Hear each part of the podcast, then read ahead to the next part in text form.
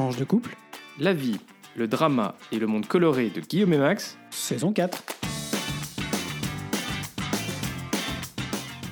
Bonjour, bonsoir, nous sommes Max, et Guillaume et on vous souhaite la bienvenue dans ce septième épisode de la saison 4 de tranche de couple. épisode qu'on a choisi d'intituler On n'est pas pas rendu. Et oui, et comme d'habitude, on vous invite à vous abonner à ce podcast pour être notifié des nouveaux épisodes diffusés le lundi tous les 15 jours.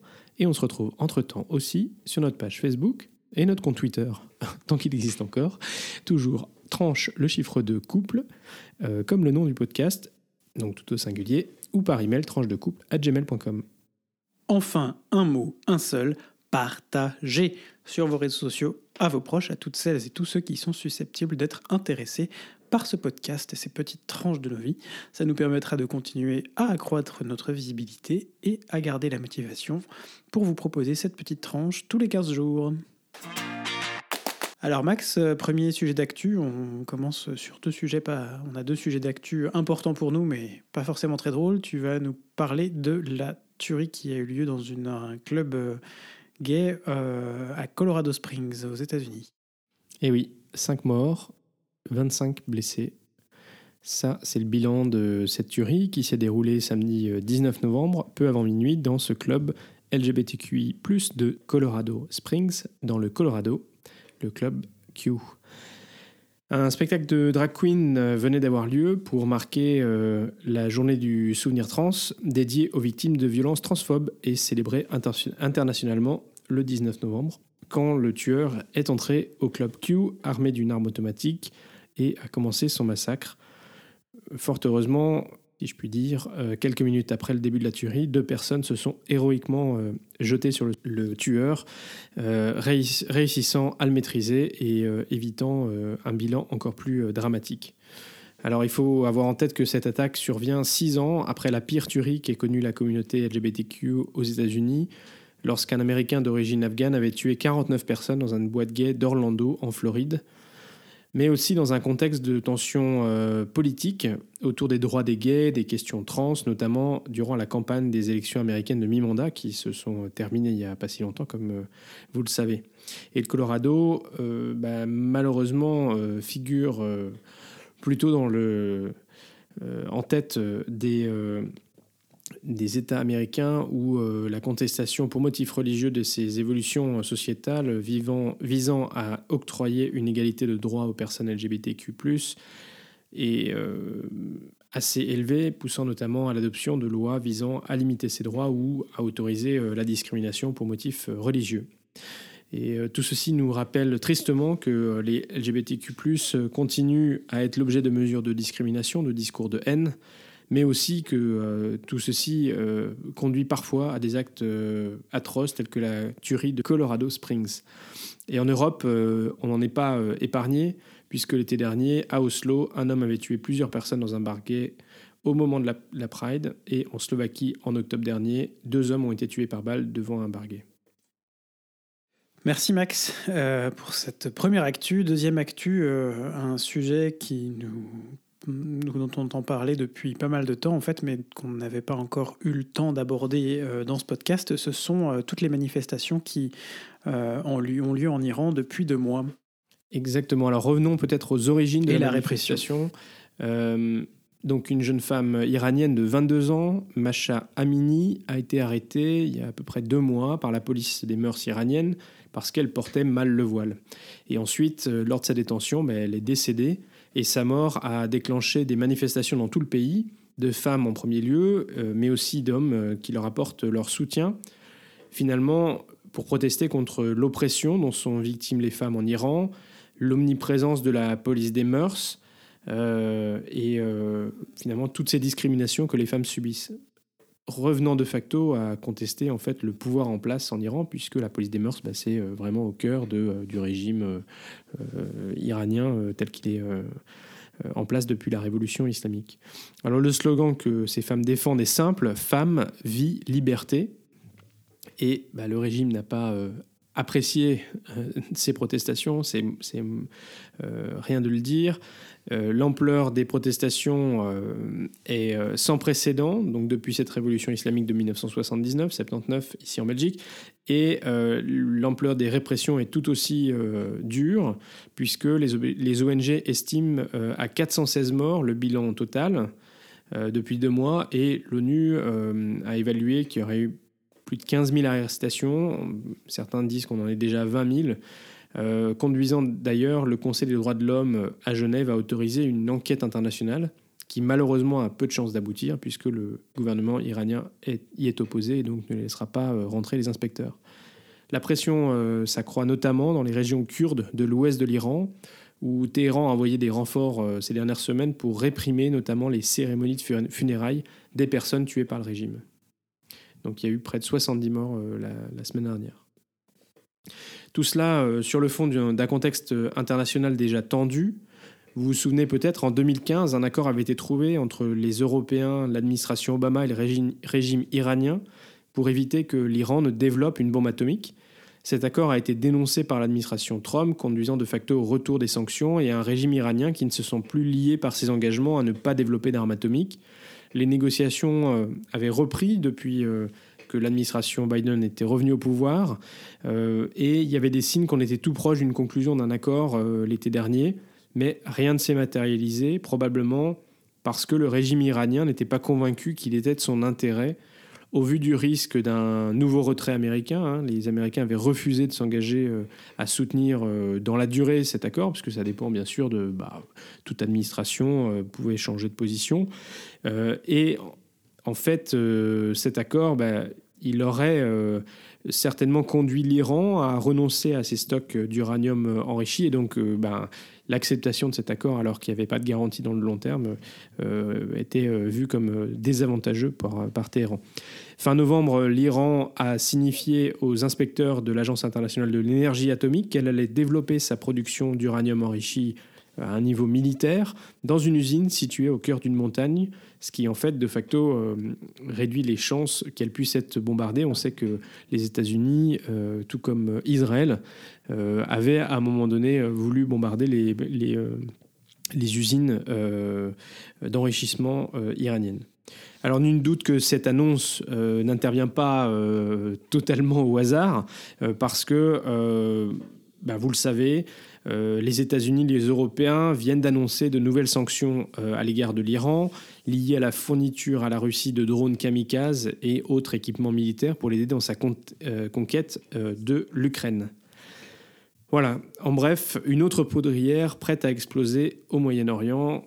Ce n'est effectivement pas très très réjouissant. Et on n'est pas rendu.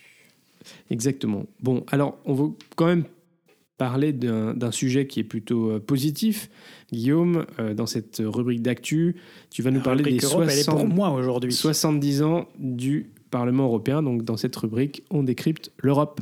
Absolument. C'est, on, on, vous a déjà parlé dans ce podcast de la question du siège du Parlement européen à Strasbourg, mais en fait pas tellement de ses compétences ni de son histoire. Retour donc sur une institution qui n'était pas prévue à l'origine, euh, telle qu'elle existe aujourd'hui, euh, lors, de les premiers, lors des premiers pas de l'Union européenne, mais qui s'est imposée discrètement, petit à petit, petit pas après petit pas, comme un acteur incontournable et directement représentatif des citoyens au sein de l'UE. Et j'insiste sur cette dernière phrase parce que ça a tout son sens.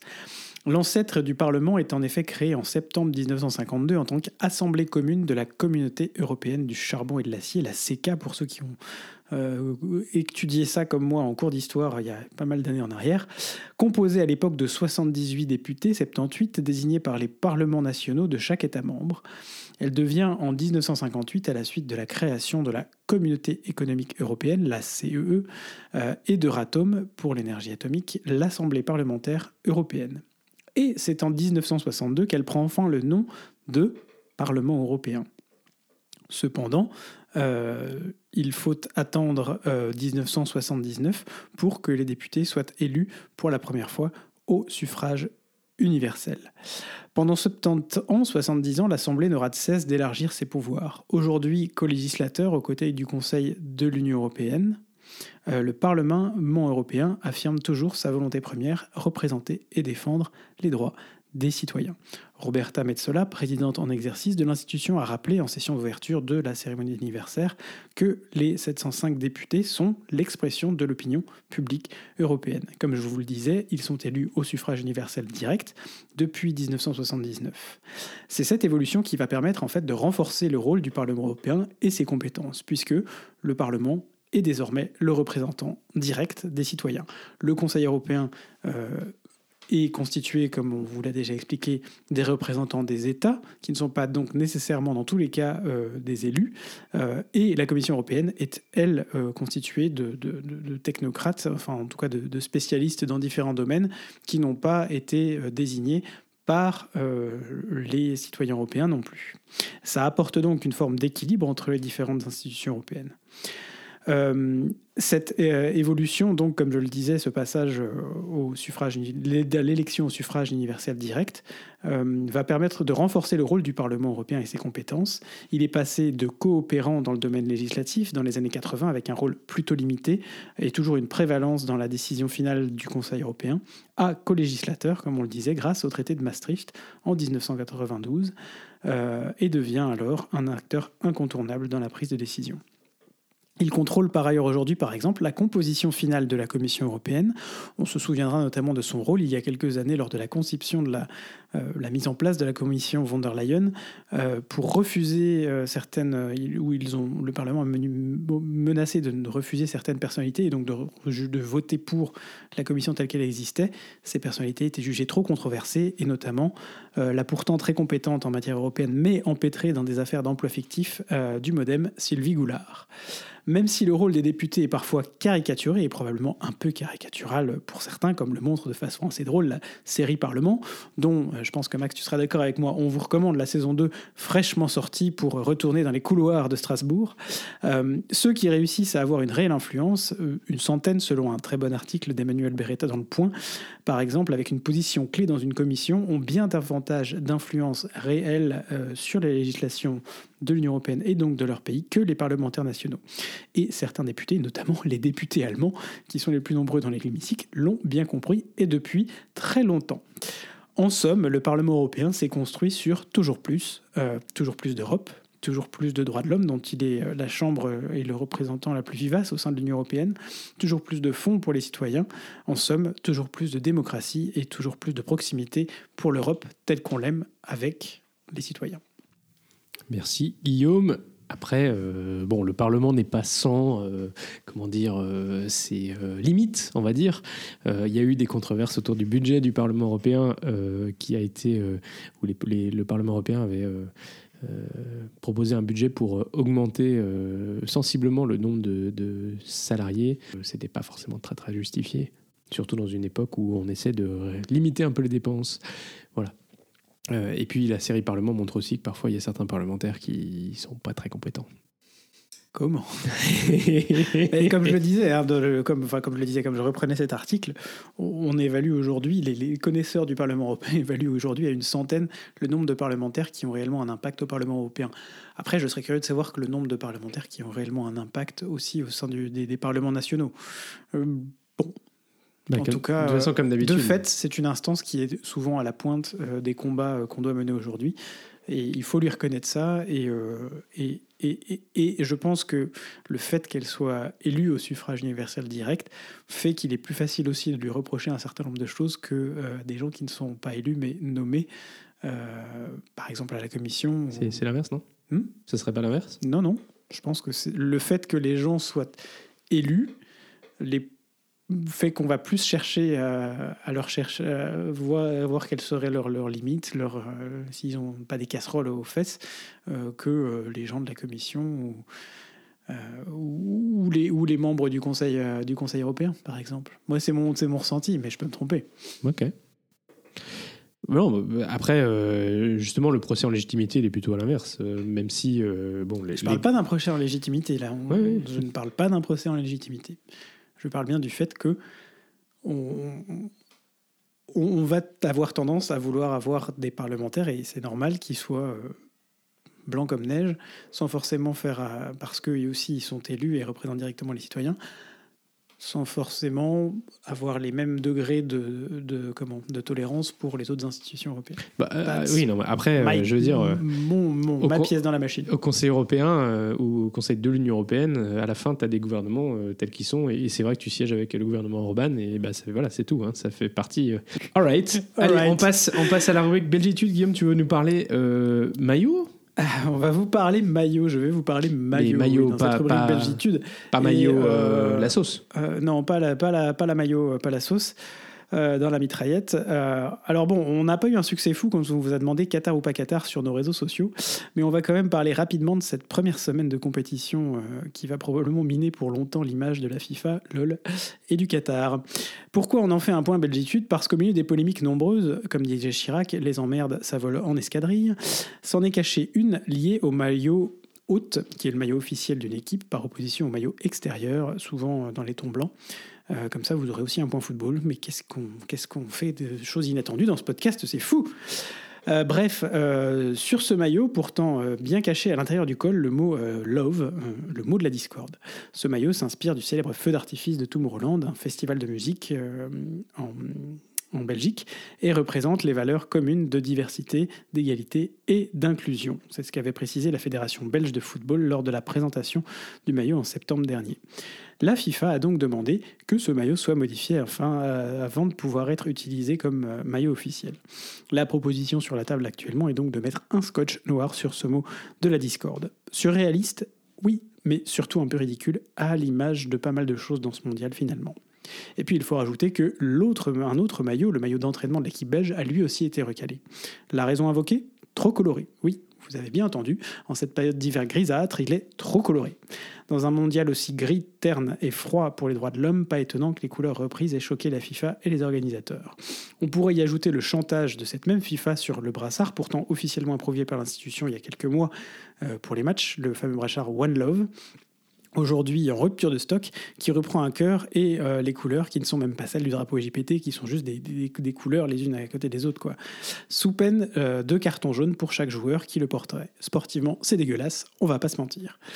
Et quand même, cette Coupe du Monde, euh, elle met globalement tout le monde mal à l'aise, même si notre cher président Macron nous rappelle que quand même, il faut vivre l'esprit du sport, tout ça, tout ça.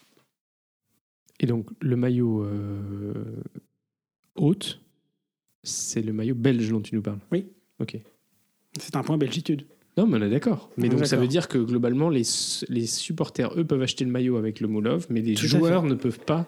Mais le de la même façon que dans les tribunes, tu peux porter le brassard One Love. Il y a une journaliste anglaise qui, euh, alors à la base, euh, Faut le, pas le le porter au capitaine contrôle, de hein. l'équipe d'Angleterre avait dit Moi, envers et contre tout, je porterai ce brassard. Et puis la FIFA a quand même euh, mis en place cette histoire de carton jaune qui est vraiment dégueulasse pour les équipes parce que ça veut dire qu'en gros, chaque équipe doit se préparer à perdre des joueurs et leur capitaine parce que c'est le brassard qui est porté par les capitaines.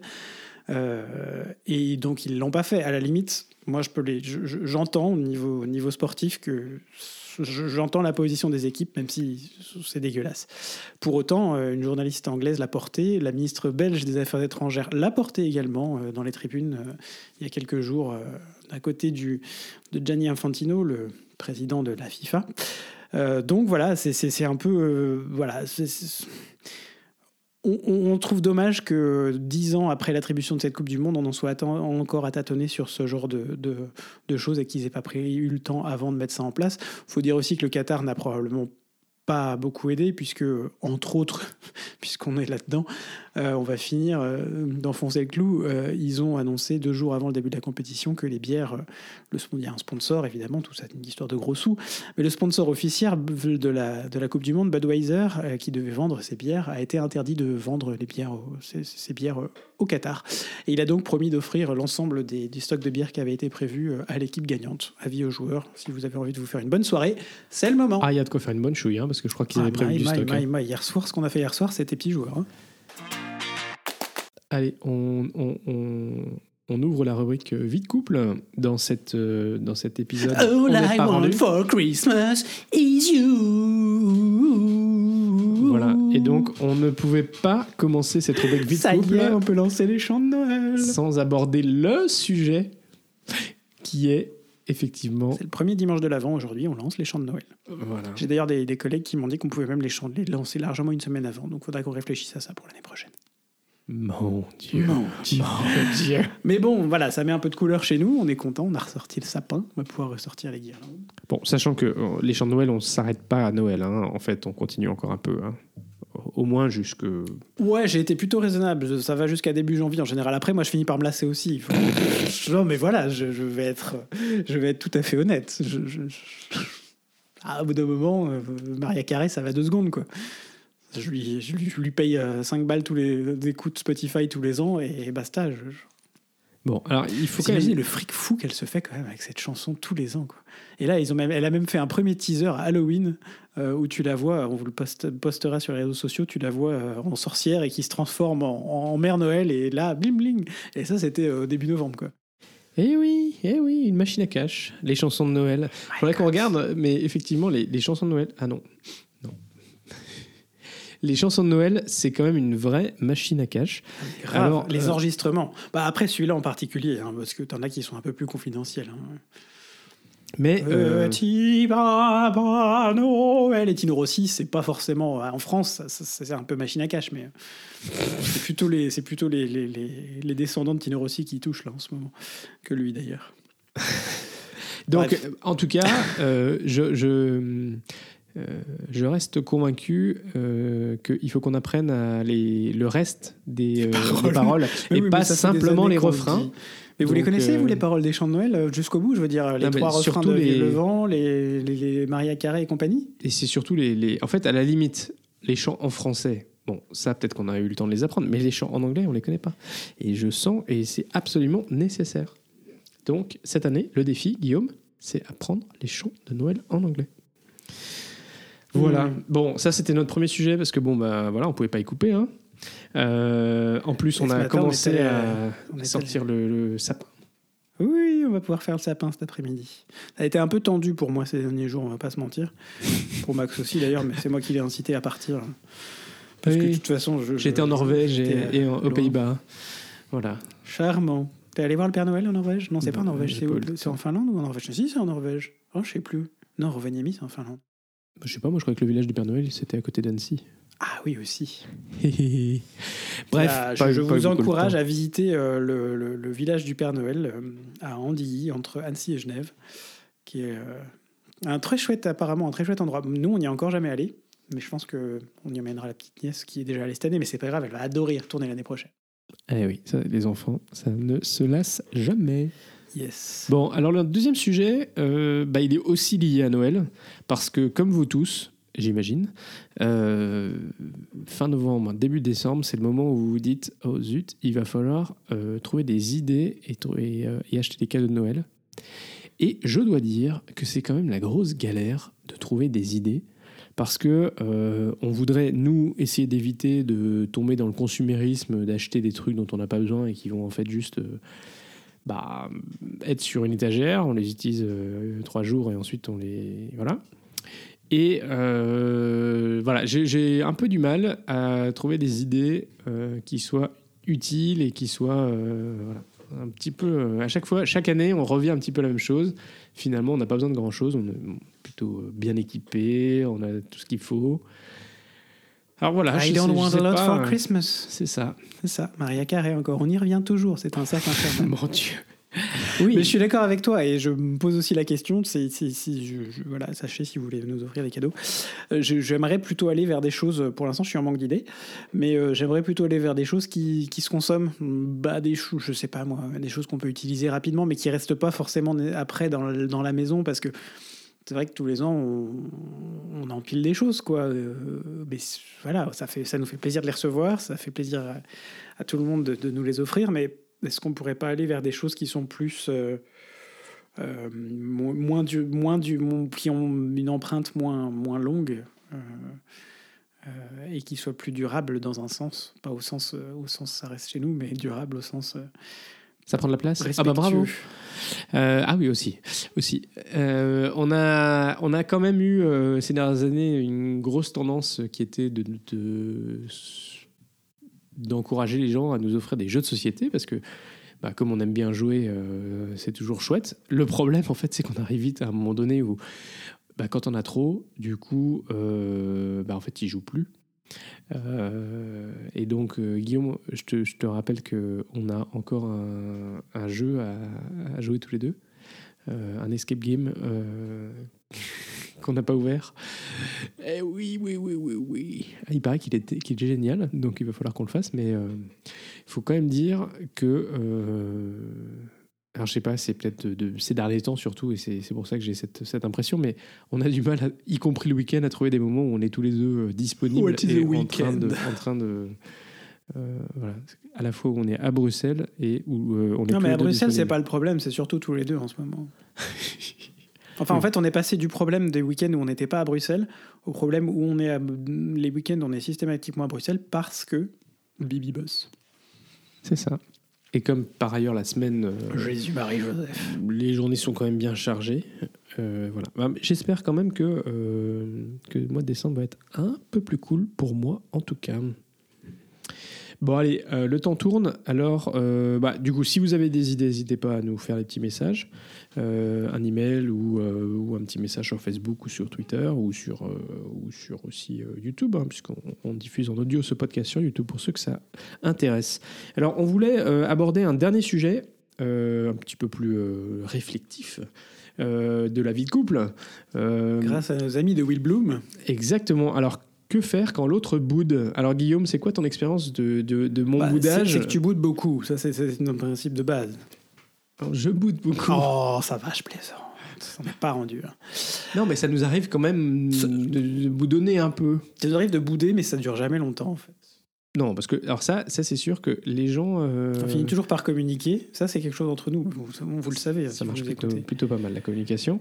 Et, et ça boude jamais longtemps. Mais par contre, on s'engueule sur des conneries. Ouais. On l'a déjà dit aussi. Et du coup, euh, l'expérience de ton boudage euh, ou, ou de mon boudage, parce que je boude aussi euh, moins que Max, mais je boude quand même. Oh, mec Oui, non, ça, le- la mauvaise foi, on en a déjà parlé, je crois, donc vous êtes au courant déjà. Sinon, on fera un sujet. hein. C'est sans fin. C'est sans fin. Ouais. On n'est pas rendu là. non plus. Euh, ouais. Non, mais alors, bon, c'est vrai que finalement, en ce petit article de, de Will Bloom, dont, on va revenir euh, dessus dans quelques minutes, euh, je réalisais que c'est vrai que moi, quand je boude, j'ai plutôt tendance à, partir. euh, Enfin, je boude ailleurs en général.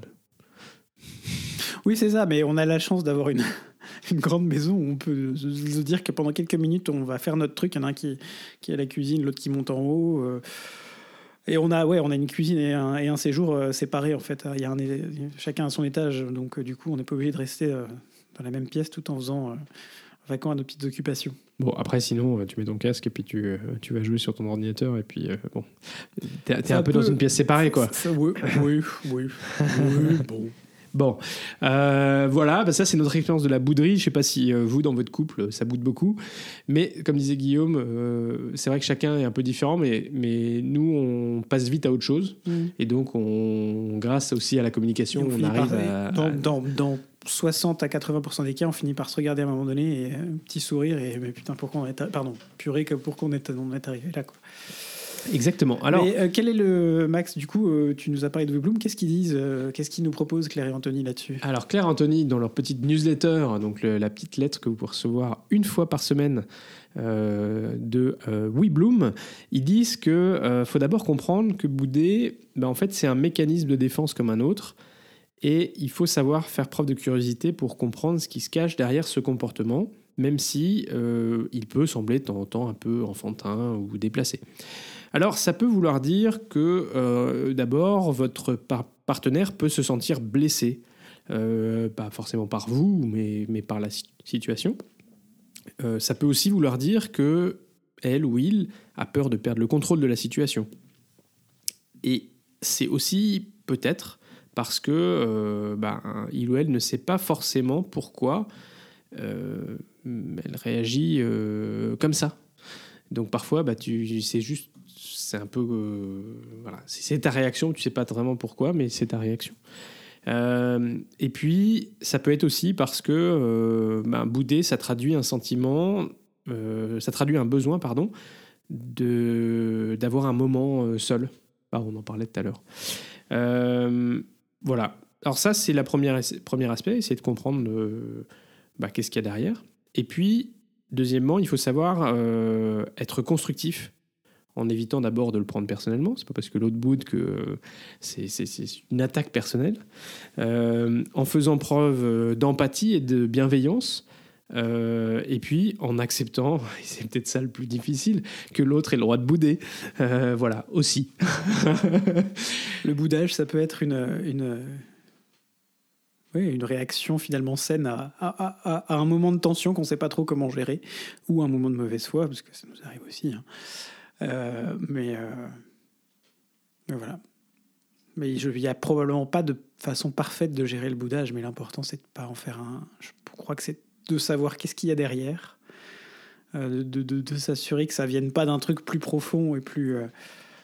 plus délicat et puis et puis ensuite de savoir comme tu dis Max voilà lâcher du lest et dire bon ça va passer on prend le temps et, et voilà Et puis on peut en reparler plus tard aussi, euh, pour éviter euh, qu'il y ait un truc qui reste, comme tu disais, si jamais il y a un truc un peu plus profond.